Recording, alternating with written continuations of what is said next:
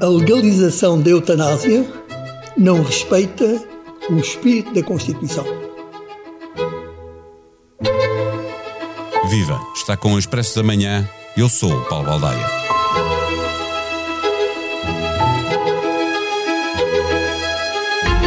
No título deste episódio, os dois primeiros versos de um poema de Fernando Pessoa podem bem servir de mote para o momento em que a morte chega. O termo eutanásia, de origem grega, significa boa morte ou morte digna, mas tal definição não garante um debate pacífico sobre a legislação necessária para que a antecipação da morte, por vontade do próprio, com a ajuda de outra pessoa, não seja considerada crime mesmo se a eutanásia só for permitida em casos de doença grave e incurável. O mesmo se aplica ao suicídio medicamente assistido, sendo que a diferença reside essencialmente na pessoa que administra a dose letal de um fármaco. Na eutanásia é um profissional de saúde, no suicídio assistido é o próprio doente. A lei já permite a ortotanásia, também conhecida como eutanásia terapêutica, termo igualmente de origem grega, significando morte natural, ou seja, não há prolongamento artificial da vida através de medicamentos ou aparelho médico. O doente escolhe recusar receber tratamento que lhe podia adiar a morte. Igualmente se permite a distanásia, também conhecida como eutanásia indireta, traduzindo-se na ação de administrar a um paciente em estado terminal meios para mitigar o seu sofrimento com a habitual diminuição do tempo de vida. Mesmo se distanásia também tem origem grega, significando afastamento da morte, porque está implícita a ideia de manter a vida a qualquer custo, prolongando-a artificialmente. A favor da eutanásia estão os que acreditam no seu significado como caminho para evitar a dor e o sofrimento de pessoas em fase terminal ou sem qualidade de vida, um caminho consciente que tem de refletir uma escolha informada. Contra a eutanásia são esgrimidos razões de natureza religiosa, ética, política e social. Designadamente na ótica religiosa, a eutanásia é vista como usurpação do direito à vida humana que só a Deus pertence. O Parlamento volta a aprovar uma lei que já teve dois vetos presidenciais. O Conselho Nacional de Ética para as Ciências da Vida deu parecer desfavorável aos projetos apresentados e neste episódio conversamos com a Presidente do Conselho, Maria do Céu Patrão Neves. O Expresso da Manhã tem o patrocínio do BPI, Banco Oficial das Seleções. Vamos apoiar a seleção em todos os momentos do Mundial. Banco BPI SA, registado junto do Banco de Portugal sob o número 10. Viva Maria do Céu Patrão Neves, a tentativa de legislar a eutanásia eh, que já foi feita em diferentes legislaturas, voltamos a esta, eh, na grande, no, houve, houve um grande debate na última, isto resolve o problema de uma possível falta de legitimidade parlamentar para legislar em matéria que divide tanto a sociedade?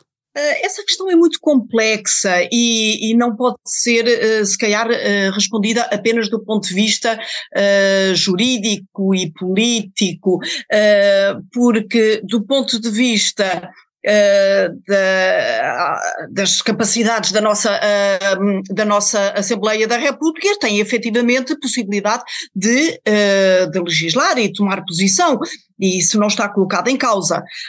Um, aqui uh, a questão, eu diria, onde se abre a controvérsia é saber se uh, questões que são essencialmente axiológicas, isto é, aquelas que envolvem valores, uh, que não são.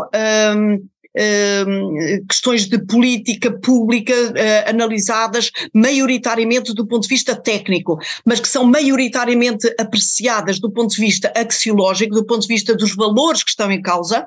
A questão que aqui se pode, e eu penso que se deve colocar, é saber se estas questões não merecem a atenção direta do povo. Um Isto referendo, é, não é? Através através do referendo. Esta questão deve ser colocada, foi colocada e foi uh, decidida pelos nossos deputados em sentido inverso.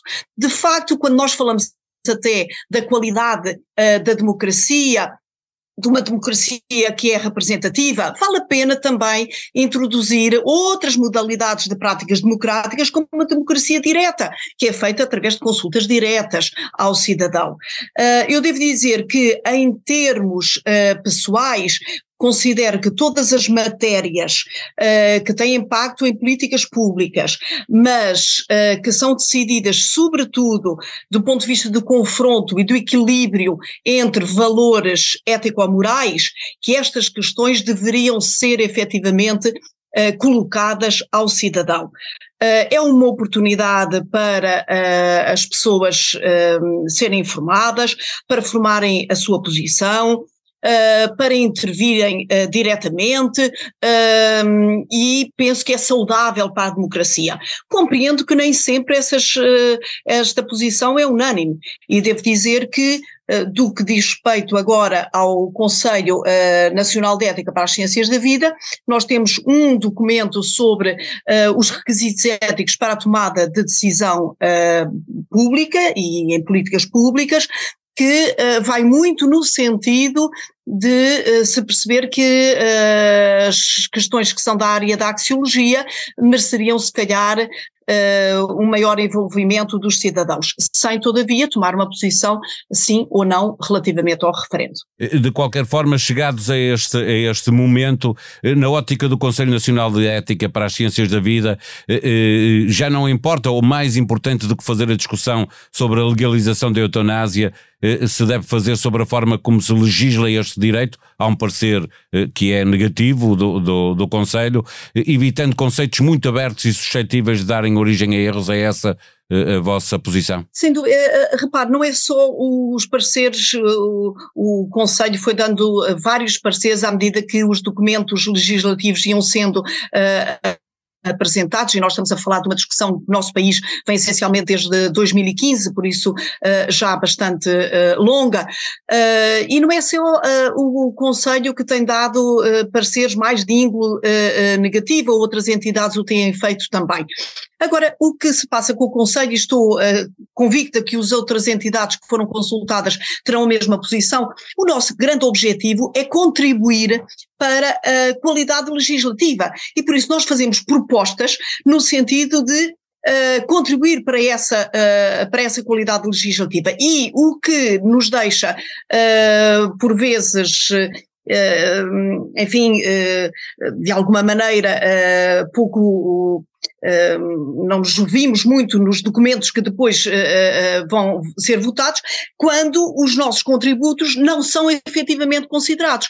E aqui, em relação ao documento que vai ser votado esta semana, valeria a pena pensar que Uh, no último parecer que o, que o Conselho Nacional de Ética deu, uh, apresentou quatro uh, contributos. E apenas um foi considerado, um que consideramos obviamente importante, que é o de existir um uh, apoio, um acompanhamento psicológico nos processos de tomada de decisão uh, de, de, relativamente à morte medicamente assistida, mas havia três outros contributos que consideramos absolutamente fundamentais e que o legislador, neste caso os deputados, não tiveram em consideração. E devo até dizer que este nosso parecer, que é de junho, depois Uh, acabámos por, em outubro, voltar, uma segunda vez, voltar a apresentar os, uh, os nossos contributos, porque entretanto surgiu um documento de síntese Uh, por parte dos senhores deputados em que os nossos contributos não estavam envolvidos.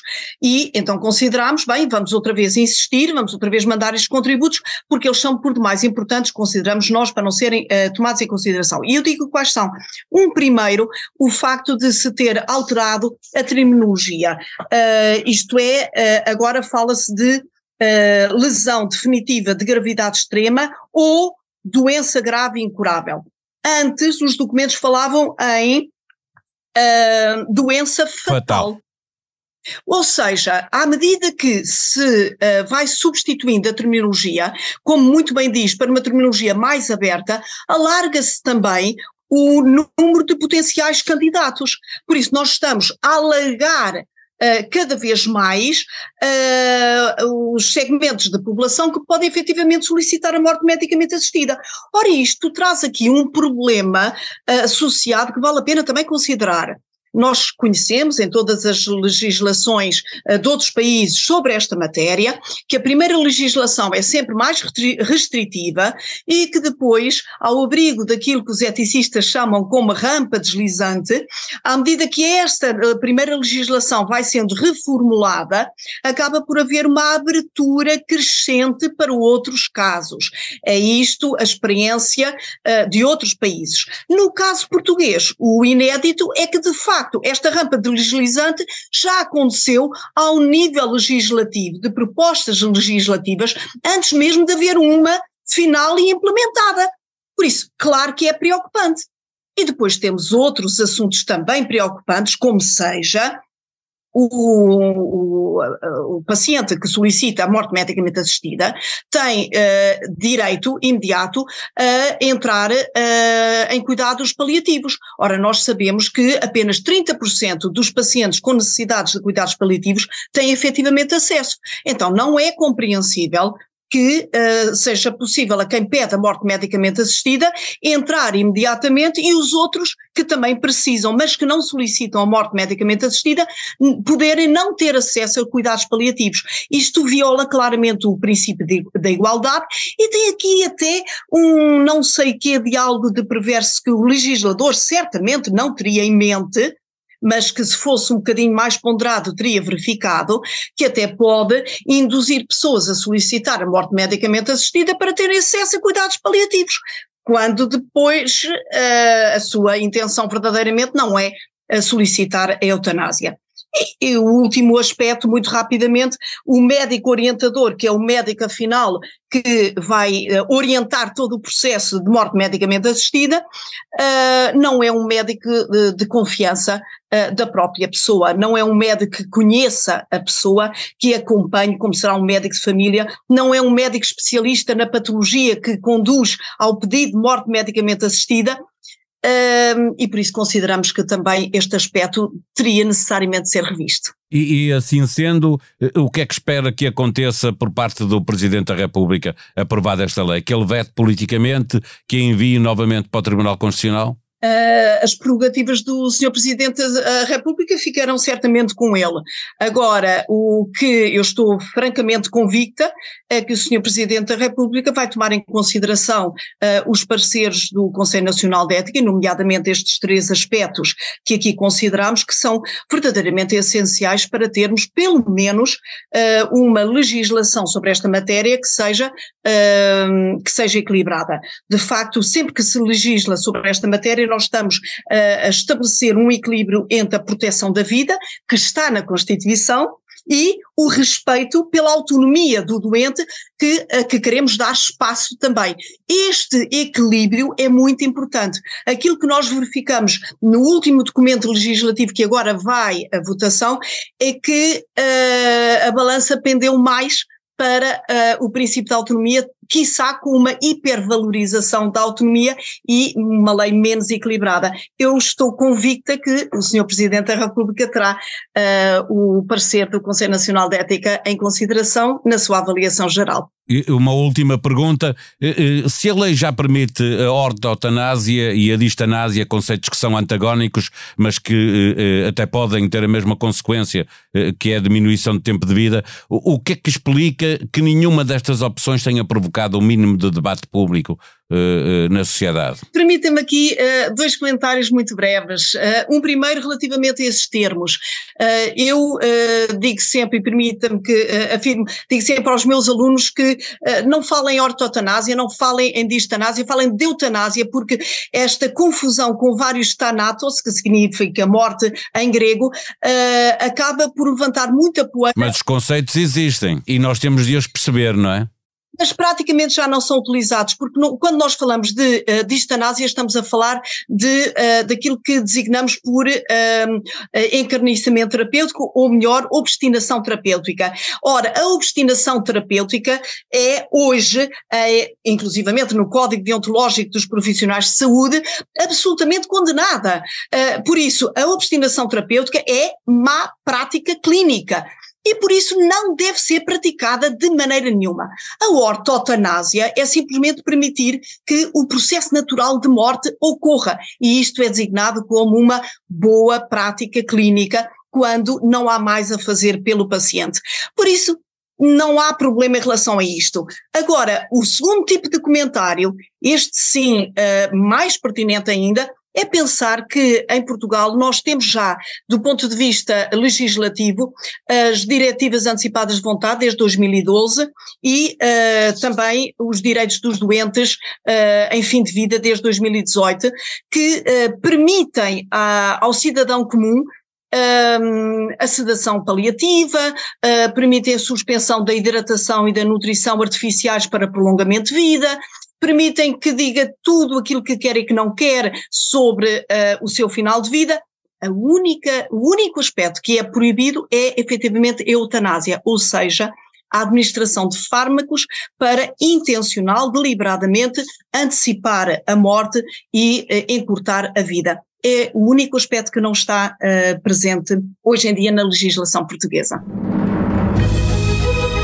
Há uma mini remodelação em curso, mudanças na economia estavam previstas há um mês, Medina pediu reforço e aumentou a equipa para ler em expresso.pt. Em ruptura com os seus secretários de Estado, António Costa e Silva trocou de ajudantes nas pastas da economia e do turismo. António Costa aproveitou o fecho do orçamento para limpar a equipa e nomear o seu novo adjunto, que vem das finanças. Operação que desmantelou um grupo organizado de criminosos que cometeram uma fraude fiscal de mais de 2 mil milhões de euros passou por 16 países da Europa. Cultura, política, economia, sociedade e humor, ouça os podcasts do Expresso e da SIC, faça a sua avaliação na aplicação que tem no seu telemóvel ou computador, ajude-nos a fazer melhor o que fazemos por si. A sonoplastia deste episódio foi de João Martins. Voltamos amanhã. Até lá. Tenham um bom dia.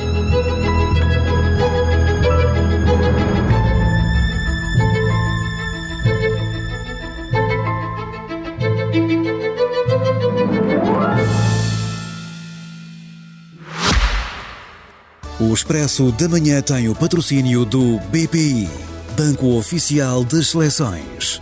Vamos apoiar a seleção em todos os momentos do Mundial. Banco BPI SA, registado junto do Banco de Portugal sob o número 10.